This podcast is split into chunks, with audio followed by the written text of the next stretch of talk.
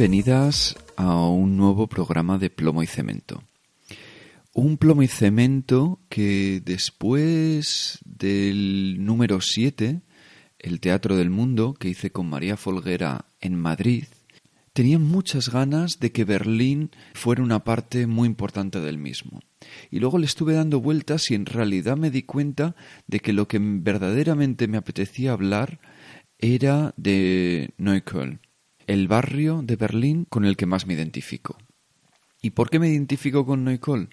Bueno, porque yo creo que mm, es un barrio muy vivo, en el que pasan muchas cosas, en el que hay mucho movimiento, también muy ruidoso, pero para mí el ruido no es que me guste el ruido porque sí, pero sí que me parece que a veces el ruido delata a una ciudad viva.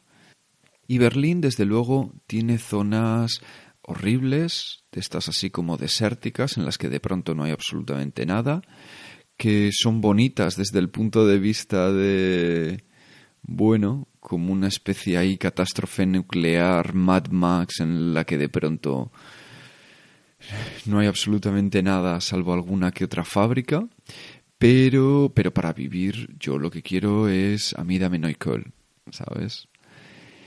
Em, durante tres años estuve viviendo en Neukölln, ya no vivo ahí y lo sigo echando mucho, mucho de menos. Entonces, este pequeño tributo es mi manera de volver a sentirme cercano a él. Entonces os voy a hablar del Neukölln, del Neukölln que conozco, de mi Neukölln, algunas de sus zonas, de sus lugares y bares y restaurantes. Voy a intentar que esto se convierta en un soltar nombres porque sí, para demostrar lo mucho que conozco y lo bien que conozco Nicole. No, entonces van a quedar muchas cosas fuera del tintero y simplemente voy a mencionar algunas. Y lo voy a hacer en un fin de semana muy concreto, que es el del 48 horas Neukölln. Eh, para quien no lo conozca, el 48 horas Neukölln es una iniciativa del ayuntamiento del barrio que consiste en que desde el viernes por la tarde-noche hasta el domingo hay distintos tipos de eventos culturales, performances, eh, estudios que abren sus puertas, eh, gente que hace música, instalaciones, etc. Es una iniciativa que sobre el papel está muy bien, pero luego la verdad que mm, de las muchísimas cosas que hay, interesantes no hay tontas. Pero bueno, aún así, eh, durante ese fin de semana he estado grabando algunos audios en la calle, entonces la calidad del sonido pues va a ser un poco baja y va a ser mi manera de, llevaros un poco de la mano conmigo algunas, cosas, algunas de las cosas que, vi. Antes de ello, quiero situaros un poco como espacialmente en lo que es Neukölln. Primero me gustaría hacer una aclaración. Neukölln en realidad está compuesto por cinco grandes partes. Neukölln, Britz, Bukow, Gropiusstadt y Rudow. El único barrio que yo verdaderamente conozco, la única zona que yo conozco, mejor dicho, es Neukölln y es un poco por donde me voy a mover. A la hora de situarnos, yo creo que el centro neurálgico, el para mí intercambiador galáctico de Neukölln, es la plaza de Hermannplatz, que mm, es una cosa curiosa porque hablo de él como centro neurálgico, pero en realidad no está en absoluto en el medio. Lo que ocurre es que de ahí parten tres o incluso podríamos decir cuatro calles que configuran la zona de Neukölln, del barrio de Neukölln. Y estoy hablando de la Hermannstraße, la Karl Marx Straße, Sonnenallee y no sé si incluirla la Schönleinstraße. Digamos que Schunleinstrasse pertenece a Neukölln, pero como acaba desembocando en lugar de introducirse en las profundidades del barrio como las otras tres, desemboca en, en Kreuzba, pues como que la considero un poco menos, ¿no? Entonces digamos que Hermannplatz es esta especie de, de inicio del todo, ¿no? Por cierto, un pequeño consejo. Si alguna vez necesitáis hacer copia de llaves sin autorización, porque ya sabéis que las llaves tienen un número y en los sitios oficiales no te permiten hacer copia de llave a no ser que tengas eh, una autorización de, de tu casero, en Hermannplatz hay un pequeño sitio donde te las hacen. A mí me hubiera encantado que alguien me explicara esto mucho tiempo atrás. Me hubiera ahorrado muchos problemas. Bueno, pues ahora os voy a invitar a que tomemos una de estas calles, concretamente la Karl Marx Straße. Y me decido por esta porque a nivel sentimental es la que tengo más cercana. Allí es donde estuve viviendo tres años, allí es donde estuve desarrollando prácticamente el proyecto entero de Von Zimmer y es a la que más cariño tengo, no lo puedo evitar. Como las otras tres, es una calle muy ruidosa, donde las sirenas de ambulancia nos taladran constantemente, pero a veces también pasan cosas tan bonitas como esta.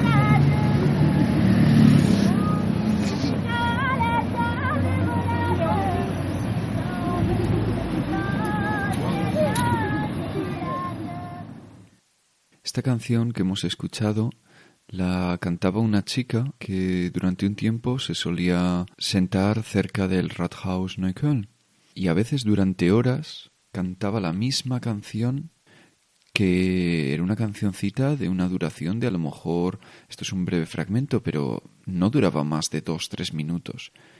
Y la cantaba una y otra vez, una y otra vez.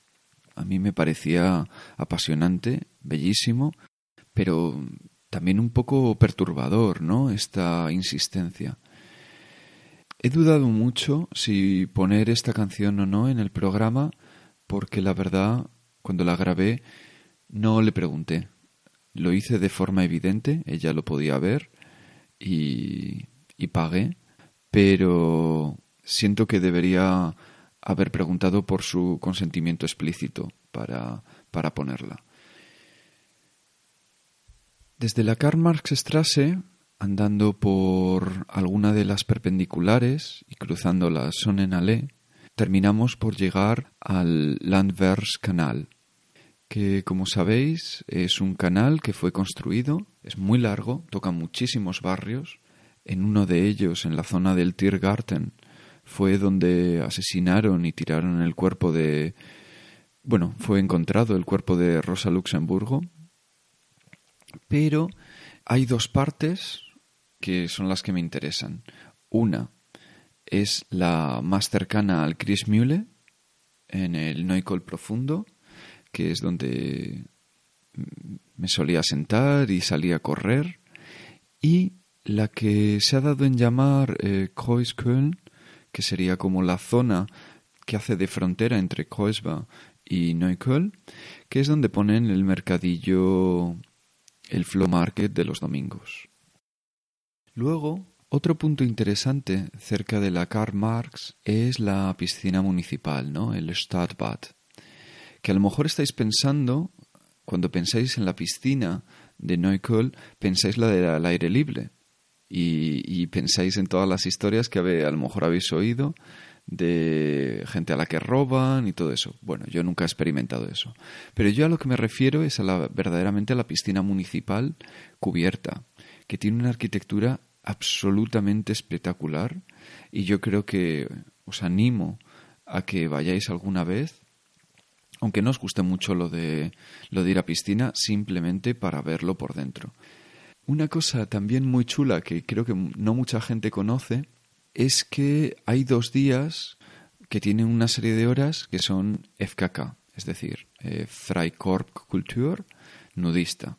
Eh, son los lunes y los domingos al final del día. Luego, hablando de cosas nudistas, también una parte de Neukölln muy importante son sus parques.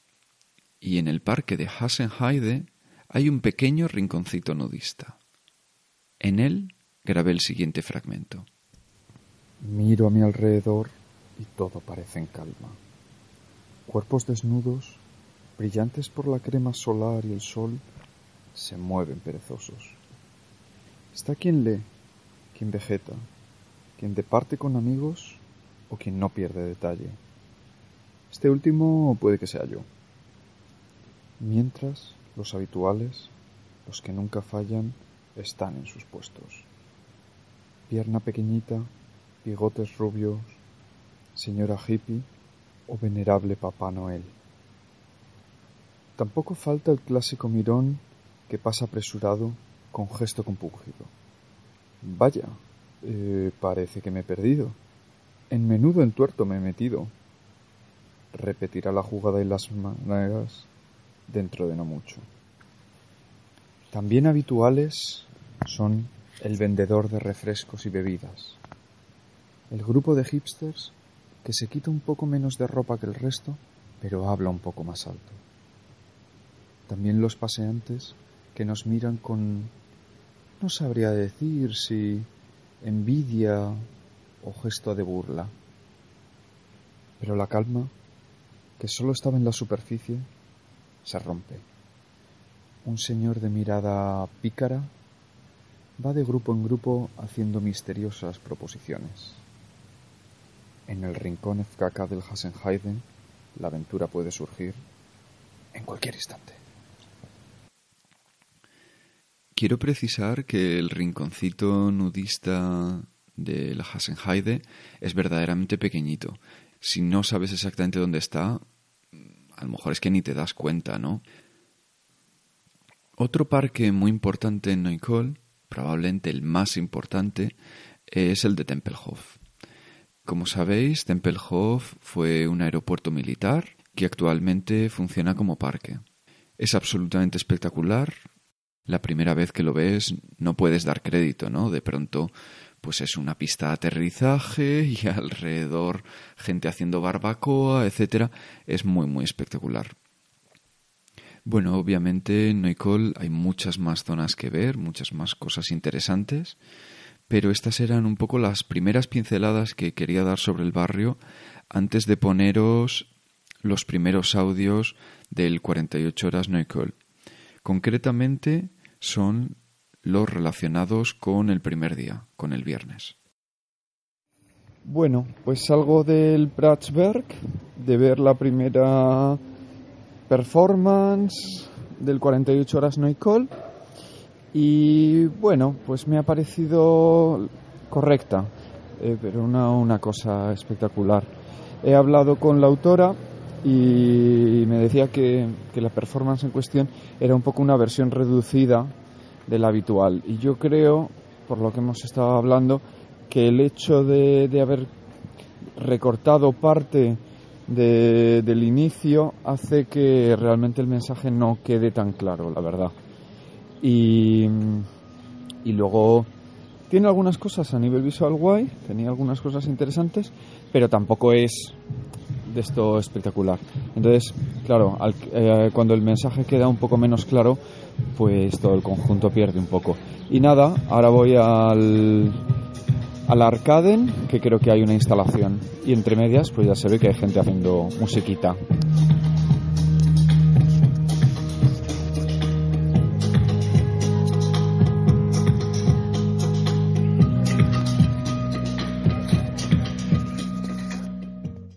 Bueno, pues al final no era ni una instalación, ni una performance, ni nada de eso, sino que es una, mm, una exposición.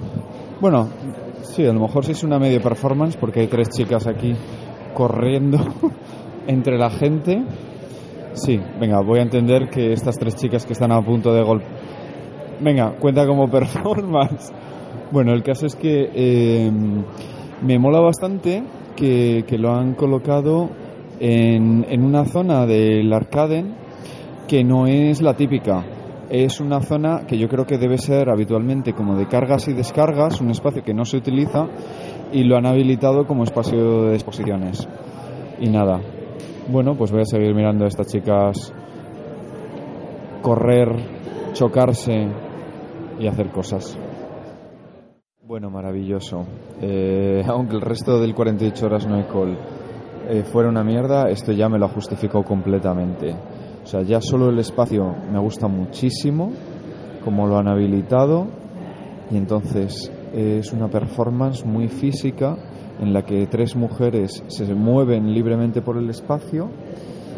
Cuando chocan o cuando interactúan, responden a esos choques y se van moviendo muy lentamente eh, y haciéndose como, como decir, como pelota entre ellas y, a mí es que estas cosas tan básicas es que me encantan, son las que más me gustan. La fisicidad de los cuerpos y cómo se, cómo se retuercen y, y el sudor, cómo se van ensuciando ellas también, porque, porque el suelo no está especialmente limpio y también van interactuando con las distintas superficies, no solo el suelo. Es muy bonito, es muy bonito. Y luego hay también un elemento muy guay que, que es que, claro, esto no, no es un. No hay un escenario en el sentido clásico, entonces te puedes mover alrededor de ellas y, y entonces estar mirando los movimientos que hacen desde distintos ángulos, etcétera y eso le da un punto entre comillas interactivo pues muy muy chulo. Hi.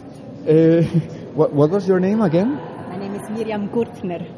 Okay. Uh, she's the director and one of the performers of this piece that I really liked.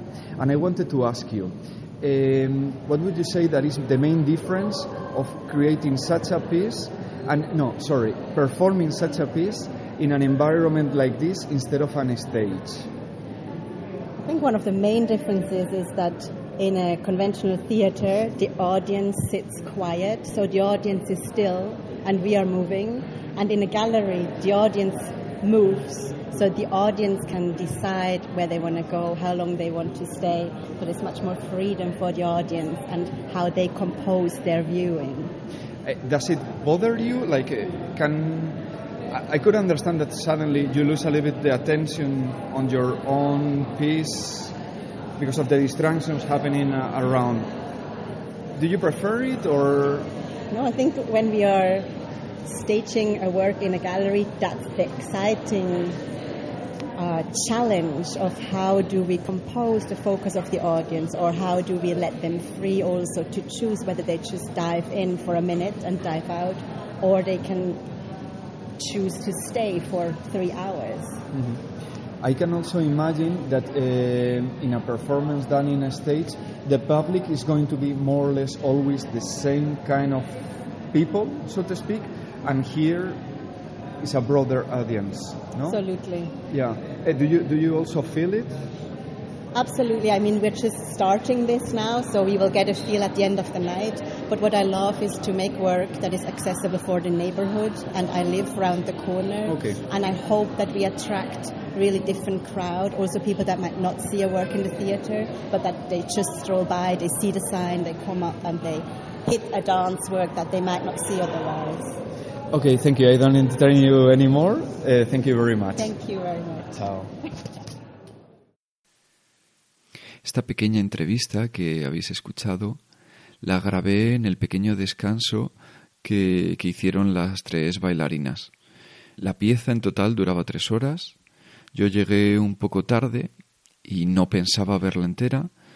Y, y si ya en los audios que os he puesto se nota la progresión desde, bueno, no estar muy convencido de lo que estoy viendo y hablar de unas chicas que corren y no sé qué, a de pronto, ostras, esto me está gustando mucho, tengo que decir con la segunda parte pues ya me ganaron del todo.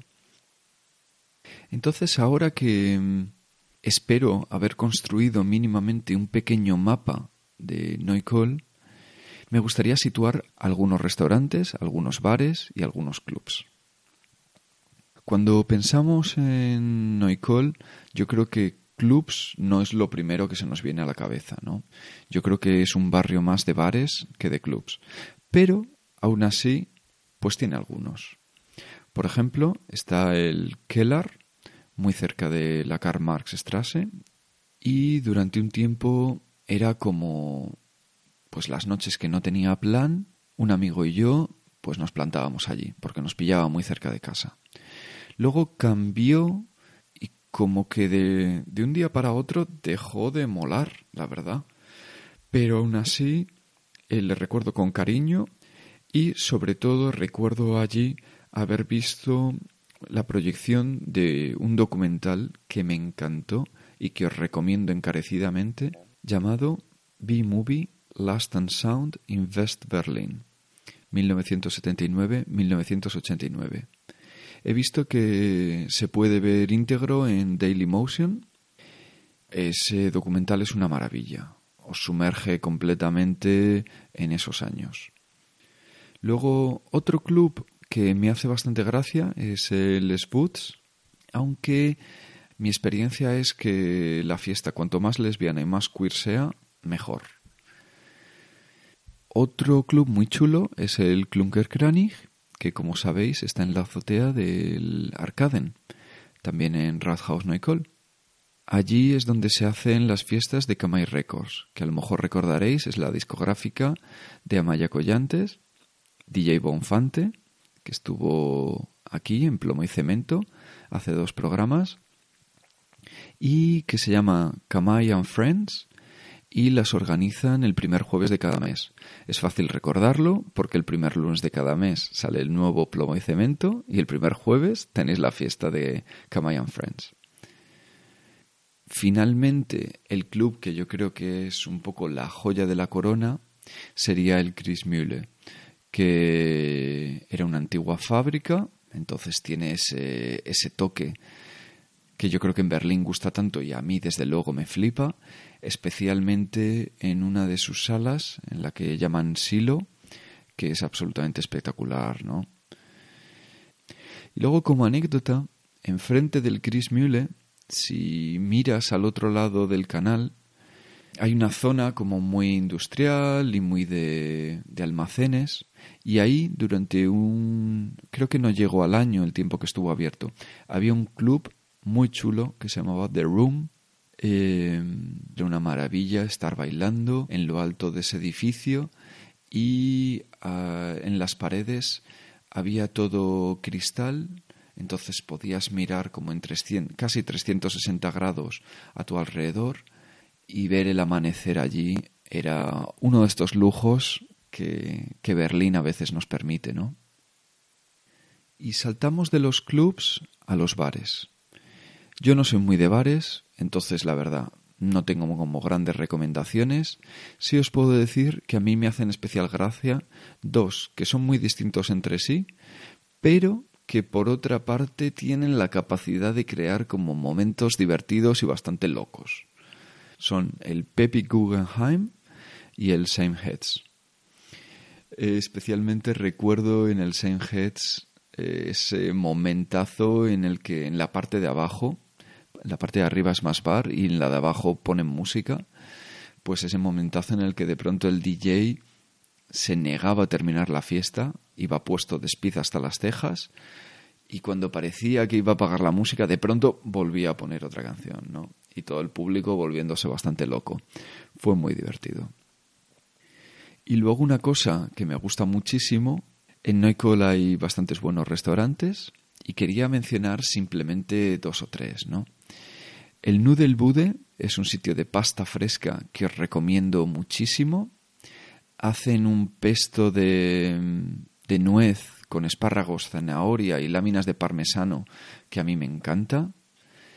Y hay un restaurante griego que se llama Aretusa, que yo no soy muy de comer carne, pero cuando voy allí me pido o el schnitzel o sobre todo el bifteki, que el bifteki es pues un poco como hamburguesa sin pan, pero hamburguesa como el filete ruso de nuestras infancias, ¿no? que era carne picada, pero también como muy especiada, con trocitos un poco de, de cebolla o de ajo. Lo hacen espectacular. Me está entrando muchísimo hambre mientras hablo de esto. Y luego, bueno, por supuesto, hay muchísimos restaurantes eh, sudaneses Sáhara, que sabéis que siempre es una alternativa económica que no suele defraudar. Y un bar que para mí es muy especial, que es el Alaska vegano, con platos españoles y un ambiente bastante queer. Y como para mí es tan especial, quería hablar un poco con, con los dueños para ver qué nos cuentan. Estoy con Dani en representación del Bar Alaska, aunque me está poniendo cara rara de... se representa a él, a él solo, pero bueno. Y lo primero que, que le quería preguntar es si el hecho de que el Alaska esté en la Reuterstrasse, en Neukölln, es un poco accidental o fue buscado de alguna manera. Pues fue un poco accidental, ¿no? Y, buscado tampoco, simplemente eh, habíamos hablado de hacer un proyecto en común con Fanny, David y en ese momento Sara y justamente una amiga nuestra tenía este bar con otro nombre anteriormente que se llamaba Malena y ella no quería dejar el bar porque le daba pena y quería dejárselo a alguien que conociera y cuando lo supimos hablamos entre nosotros y, ella dijo pues que no hubiera encontrado a nadie mejor. Muy bien. Y ¿Crees que el hecho de que esté en Ecole de alguna manera tiene una influencia en cómo es el bar? ¿Te lo imaginas igual en Friedrichsen, por ejemplo? No. De hecho, no iríamos a Friedrichsen. Em, y pues sí, claro. O sea, tú abres un negocio y tú tienes una idea de lo que quieres hacer seguro, pero también tienes que amoldarte un poco a lo que pide la gente, qué tipo de clientes tienes y obviamente la clientela que tienes aquí no es la misma que puedas tener pues en Miete, Free Design, etcétera, etcétera, entonces cambia. Una cosa que también me interesa es em, ¿qué tipo de público dirías que viene al Alaska? ¿Vienen también de vez en cuando gente de esta misma calle que, mm, que no se tienen que sentir eh, identificar necesariamente con el veganismo, por ejemplo. No, no. O sea, nosotros al principio, pues teníamos los clientes que tenían pues la calle en sí, que siguen viniendo y luego aparte pues se ha ido incorporando pues el público que nosotros también hemos ido buscando y gente que nos ha buscado a nosotros. Una cosa que a mí me gusta mucho del, bar-restaurante es que, claro, vosotros, básicamente vuestra carta es de, platos típicos del, Estado español. Porque creo que los tres, las tres venís de, Cataluña, ¿O solo eh, David y tú. David, Pan y yo somos catalanes y Sara en el principio era de Madrid, pero sí españoles todos. Pero lo que me gusta es que eso no ha hecho que lo que se esperaría es que fuera simplemente un bar-restaurante español, entre comillas. Pero vosotros le habéis dotado de una identidad en el que el hecho de que sea vegano para mí es más importante que los, que los platos sean españoles y el aire queer que tiene también es como parte totalmente de su personalidad. Claro, la idea al principio, que eso antes de abrir el bar ya estaba, era no solo convertirnos en un bar español para españoles. El estereotipo. Sino un bar pues destinado a todo tipo de público, mm, ya sea pues por la comida, vegano, ya sea por queer. Nosotros también pertenecemos a, al grupo queer, somos queer. Entonces, quieras que no, todo eso influye y estaba como una premisa ya antes de abrir el bar. Pues muchas gracias. Esto era gracias a ti. El Alaska es un sitio en el que siempre me siento muy a gusto y quería que estuviera presente en este programa de forma especial. Y ahora, si os parece, voy a poner el segundo bloque de mis impresiones del 48 horas Noicol. En este caso, eh, son las correspondientes al sábado, un día que hizo mucho calor, y bueno, pues estuve viendo distintas cosillas. Dentro audio. Son las tres y poco del sábado, hace un bochorno de puta madre, yo creo que va a descargar de aquí a unas horas. Y nada, ya he visto la primera performance, que una pena, que en realidad era un vídeo, porque, no sé, por lo visto se ha caído lo que es la, la performance en vivo, por lo que sea, no es que hayan dado mucha explicación y una pena porque era realmente buena. Se trataba de una mujer sentada sobre una silla, vestida de tal manera que las partes que estaban descubiertas quedaban como muy fraccionadas con respecto al cuerpo porque la ropa que llevaba de alguna manera como que se fundía con, con lo que se estaba proyectando, imágenes como de planetas o bueno, o más abstracto, eh, se fundía con, con, el fondo. Entonces daba, daba una imagen de, de, persona fraccionada que bueno, que encajaba bastante con el texto, que trataba un poco, me ha dado la impresión, porque tampoco lo oía perfectamente, pero el racismo y el colonialismo. Y, y ella se iba moviendo muy lentamente y bueno, adoptando distintas posturas que ya digo que con este juego de, las partes descubiertas, pues resultaba muy interesante y, muy bien. Bueno, estoy con Indalecio y Sergio, que son dos artistas que trabajan y viven en una casa estudio.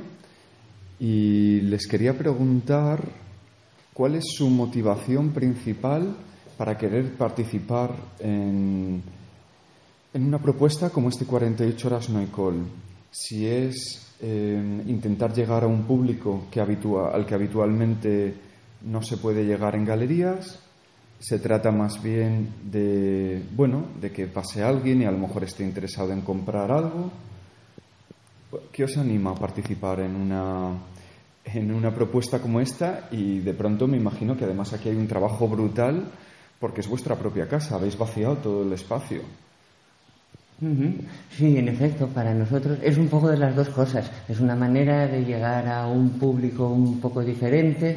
También es un público que nos interesa porque es mucha gente del barrio que, al fin y al cabo compartimos una serie de cosas con ellos y ha venido convirtiéndose o ha acabado convirtiéndose en un punto de encuentro porque mucha gente aprovecha estas fechas para pues hacer una ruta y y bueno, pues una serie de, artistas que estamos en contacto, pues se ha convertido un poco en el día en el que aprovechamos y nos vemos.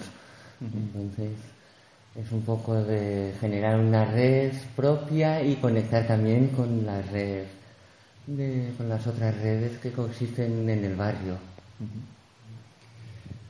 ¿Y, consideras que, que mm, realmente el objetivo de acercar el arte a gente que no suele que no suele ir a exposiciones se consigue o aún así se sigue quedando un poco dentro de la burbuja de bueno de la gente que ya tiene interés por el arte o los propios artistas como tú me comentabas bueno supongo que a la gente que no está de por sí muy interesada o muy metida en los circuitos o en ciertos ámbitos eh, pues puede interesarse menos, pero sí que creo que, se consigue, por lo menos hasta cierto punto, implicar a las diversas colectividades del barrio, porque es un festival bastante amplio y en el que se, se anima y se promueve que, cualquier propuesta pueda participar. Entonces, pues bueno, a lo mejor no completamente, pero yo creo que, sí que funciona un poco. Yo pienso igual. yo mismo he estado en estas calles alrededor ayer y hay muchos espacios que yo no hubiera visitado.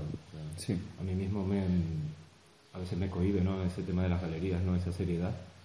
y, yo creo que es algo que se consigue, ¿no? que yo mismo que me cuesta, pues ayer estuve en tres o cuatro espacios, tranquilamente entras, es como que no se nota esa, ese bienvenido, ¿no? ser bienvenido, ¿no? O sea, se quita un poco esa pátina de seriedad, ¿no? digamos. Sí, a mí también personalmente a veces me ayuda a descubrir rincones del barrio que de otra manera al final acabas haciendo más o menos siempre las mismas rutas cuando vas de un punto a otro y esto te obliga a romperlo y a entrar en espacios que de otra manera no. Muy bien. ¿Cómo se llama el colectivo, perdona? Se llama Raum E116. Pues os seguiremos la pista. Muchísimas gracias. gracias. Una cosa que me encanta del 48 horas Nicole es esto de de pronto, pues eso, entras en el patio interior y, te, y estás subiendo las escaleras de un quinto piso para ir al medio estudio medio lo que sea de, de una persona. Yo, con lo cotilla y lo curioso que soy, que ya de por sí me encanta entrar en los patios y si me, si me dejan, pues hasta la cocina de las casas de la gente, pues esto para mí es, es maravilloso. Y nada, a ver qué tal.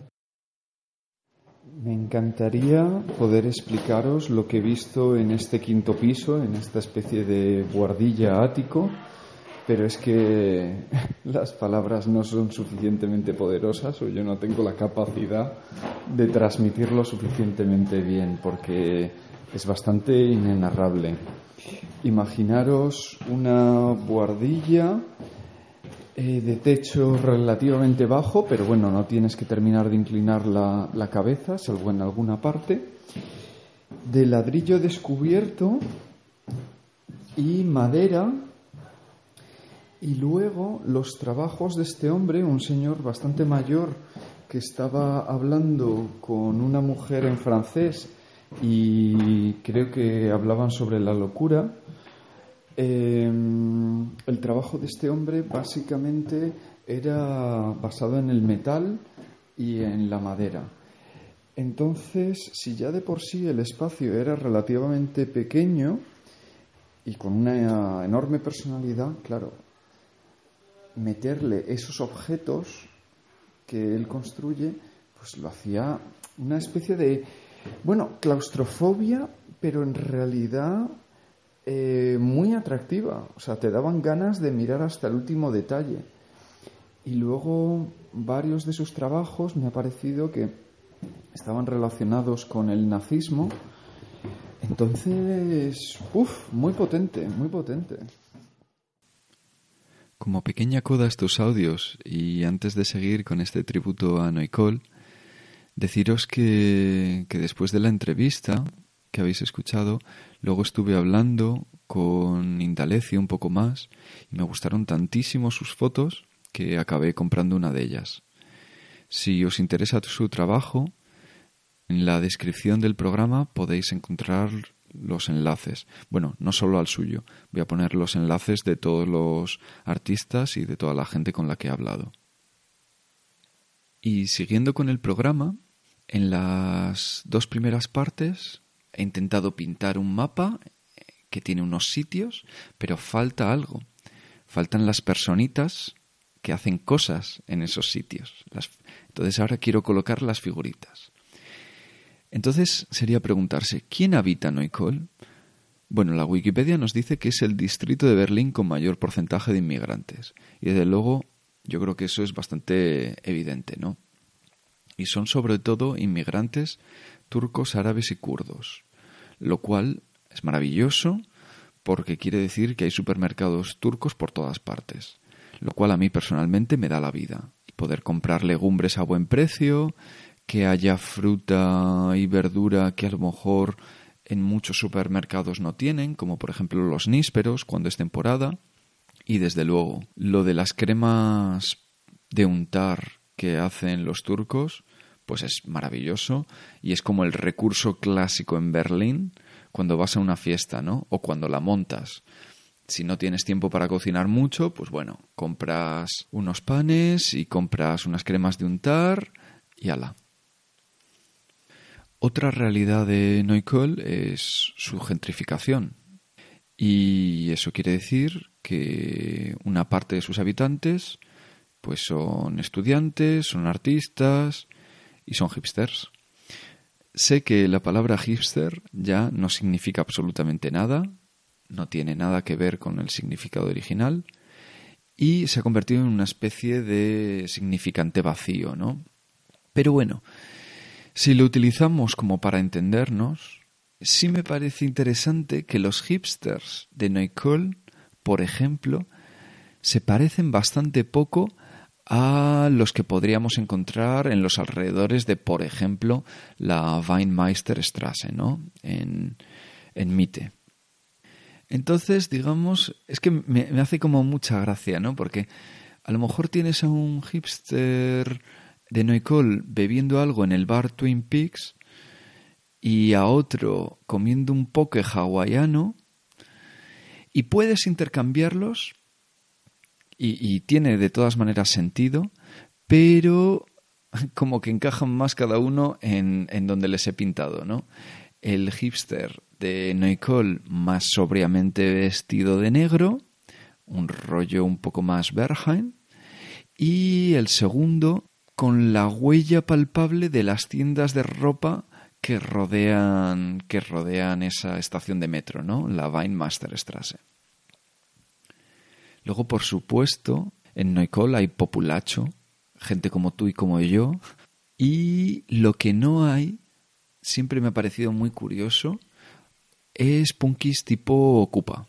Porque es que al final, claro, cada barrio es hijo de un proceso histórico concreto. Y, y bueno, esto lo que voy a contar ahora, cogerlo un poco con pizzas porque me lo voy a medio inventar, ¿no? Pero Neukölln, claro, surge como un poco barrio dormitorio para gastarbeiters en el bloque capitalista. Entonces no ha tenido las experiencias de contracultura y de ocupación que sí tuvieron barrios que ahora están infinitamente más gentrificados como Prenzlauer Berg o Friedrichshain. Perdona, perdonar que entre que voy un poco mal de voz y que pronunciar tantas palabras alemanas me supone un desgaste extra, estoy que, veo que no llego al final del programa, ¿eh? Pero no pasa nada porque ahora os quería poner el tercer y último bloque de mis impresiones del 48 horas Noicol. Las últimas exposiciones que he visto me han parecido bastante flojillas, que es un poco, pues eso, ¿no? En 48 horas Noicol de vez en cuando hay algunas perlas muy guays, pero también te comes cosas que no, no tienen ningún interés. Y eso me ha recordado, de hecho es un poco a la zona a la que estoy yendo ahora, que el año pasado, mira, eso fue, me parecía ya casi como una performance situacionista. Resulta que eh, entrabas en un espacio y en realidad era una casa que estaba al nivel de la calle y el hombre la había oscurecido poniendo distintos tipos de sábanas negras y mantas. Y el tío estaba proyectando sus diapositivas de fotos que había hecho en el jardín y tenía a todo un grupo de gente pasando un calorazo tremendo y mirándose como, ¿qué coño es esto? Pero el rollo de que nadie se atrevía a salir. Y era muy, muy divertido escuchar al hombre dando explicaciones de, bueno, pues eh, sí, a mí es que los geranios me gustan mucho y entonces pues los, los planto en invierno, pero luego no sé qué, no sé. Bueno, pues todo eso, ¿no? Y nada, yo entré, me reí un poco por dentro, esperé cinco minutillos y luego ya salí. Aunque estoy cansadísimo, me alegro mucho de haber venido a este edificio, que es el que está enfrente del Kindle, que tiene la cosa esta de los cards. y resulta que bajando cuatro pisos, pues de pronto lo han habilitado como espacio de exposiciones.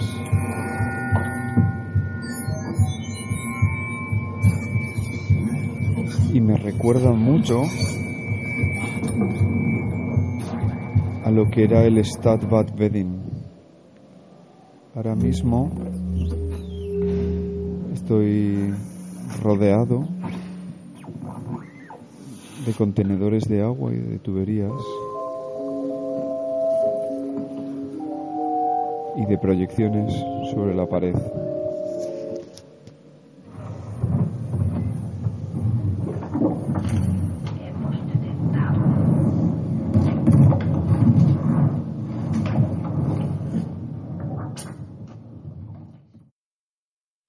Yo verdaderamente me quería ir a casa, pero es que de pronto eh, de camino me he encontrado eh, este sitio donde estaban haciendo otra performance y he dicho, bueno, pues venga, me meto. Pero qué puta mierda, qué puta mierda me acabo de tragar. El rollo este Berlín infernal de intentar ser lo más chocante posible, pero fatal hecho y, y ah, la grima, la grima. Qué horror. El concepto era más o menos, era en el sótano de un bar y, había como actores y actrices representando distintos papeles. Y entonces la idea era que ibas interactuando con ellos y te iban explicando una historia de en el futuro, un gobierno totalitario, bla bla bla bla bla, unos chips implantados bajo la piel. Todo muy poco interesante, muy grimoso, y nada, un horror. En los audios de este bloque final yo creo que ya se percibe un poco lo que decía al principio, ¿no? La cosa está un poco frustrante del 48 horas no hay call, de que hay cosas chulas, pero también ves muchas cosas que no tienen ningún interés. Aún así, a mí me sigue pareciendo una iniciativa muy chula. También es que me encanta simplemente pasear y dar un paseo por, por un barrio al que quiero tanto y de vez en cuando entrar en galerías y ver cosas me sigue encantando. Y con esto termina el programa de hoy. Sé que es un repaso muy superficial y en un formato bastante distinto del habitual, pero que aún así espero que hayáis disfrutado. No hay col, no hay col, no hay col. Plomo y cemento, no hay col.